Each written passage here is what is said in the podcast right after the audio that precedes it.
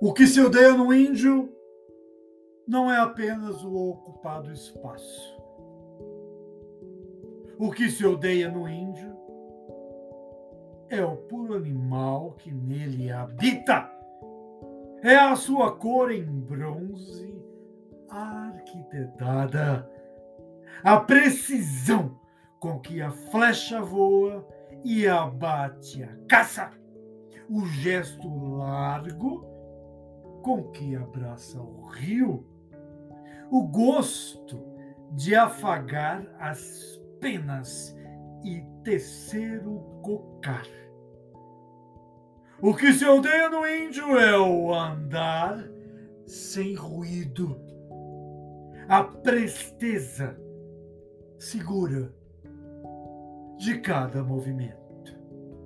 A eugenia nítida do corpo erguido contra a luz do sol.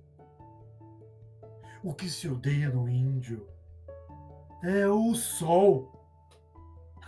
A árvore se odeia no índio. O rio se odeia no índio. O corpo a corpo com a vida se odeia no índio. O que se odeia no índio é a permanência da infância.